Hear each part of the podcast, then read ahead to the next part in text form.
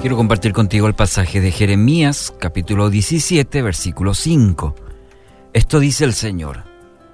Malditos son los que ponen su confianza en simples seres humanos, que se apoyan en la fuerza humana y apartan el corazón del Señor.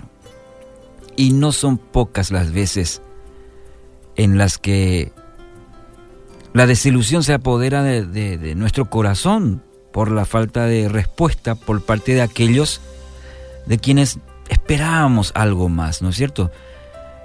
Probablemente usted en algún momento se sintió desilusionado de esa persona porque esperaba una respuesta mejor, esperaba algo más.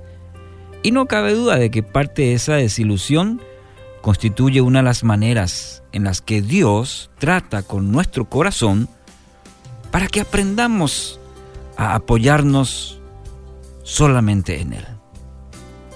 Y cuando esta es la conclusión a la que arribamos, y no solo arribamos, sino la ponemos en práctica, siempre será sano descubrir cuán frágiles son las cuerdas que ligan nuestra vida a la de nuestros semejantes.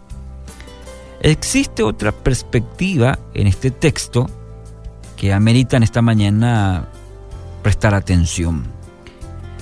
También es maldita la persona que pone su confianza en sí misma. Aquella que decide apostar a que, bueno, con sus propias fuerzas, con sus recursos, va a lograr salir adelante. Quien ha entendido que las personas no son muy confiables a la hora de buscar ayuda, pero aún no ha arribado al punto de entender que ella misma tampoco es muy confiable en el momento de resolver las dificultades y poder encarar los proyectos de la vida. Y esta falta de discernimiento nos lleva a seguir insistiendo, insistiendo en resolver situaciones aun cuando hemos cosechado una y otra vez el fracaso. Creemos que si le sumamos un poco de un poco de esfuerzo, ¿sí? O le aplicamos más entusiasmo al asunto, vamos a lograr el resultado que, hasta ahora no hemos conseguido. Al igual que el paralítico, recuerdan el, el, paralítico en el estanque de Bethesda, estamos obsesionados con hacer funcionar algo que está destinado al fracaso. Y es interesante, eh, es lindo cómo la nueva traducción viviente traduce o describe a estas personas. Son como los arbustos raquíticos del desierto, dice. Sin esperanza para el futuro. Vivirán en lugares desolados, en tierra despoblada y salada, dice el versículo 6. Ahí cerquita nomás. El arbusto es raquítico precisamente porque sus raíces no logran conectarse con una fuente rica en nutrientes y termina así, de forma raquítica. Lo aplica eh, también a nuestro contexto espiritual.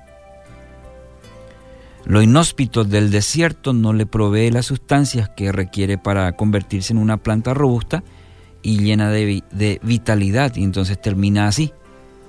Lo mismo ocurre en tu vida y en la mía en el ámbito espiritual. No estamos conectados a la fuente, no estamos conectados a la fuente donde podemos recibir las sustancias espirituales para tener vida, para tener vitalidad. Y entonces podemos concluir de la manera siguiente.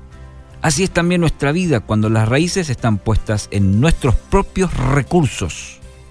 Entonces nuestra vida espiritual es frágil, es endeble. Y la más mínima adversidad ya nos tumba nuevamente. Bendito aquel día en que nos rendimos a Dios y exclamamos, oramos diciendo, Señor, sé tú mi fuerza, mi salvación.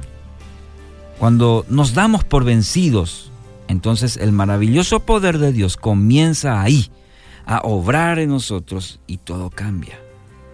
Entonces, ¿qué le parece hoy? No sé con lo que está luchando. Quizás ya se encuentra cansado, cansada de tanto intentar con sus propios medios. Entonces, Mire, ¿por qué no escoges hoy mismo poner finalmente en las manos de Dios esa situación que te tiene mal? Será sin duda la mejor decisión que puedes tomar hoy. Ten fuerza y ten valor y hazlo.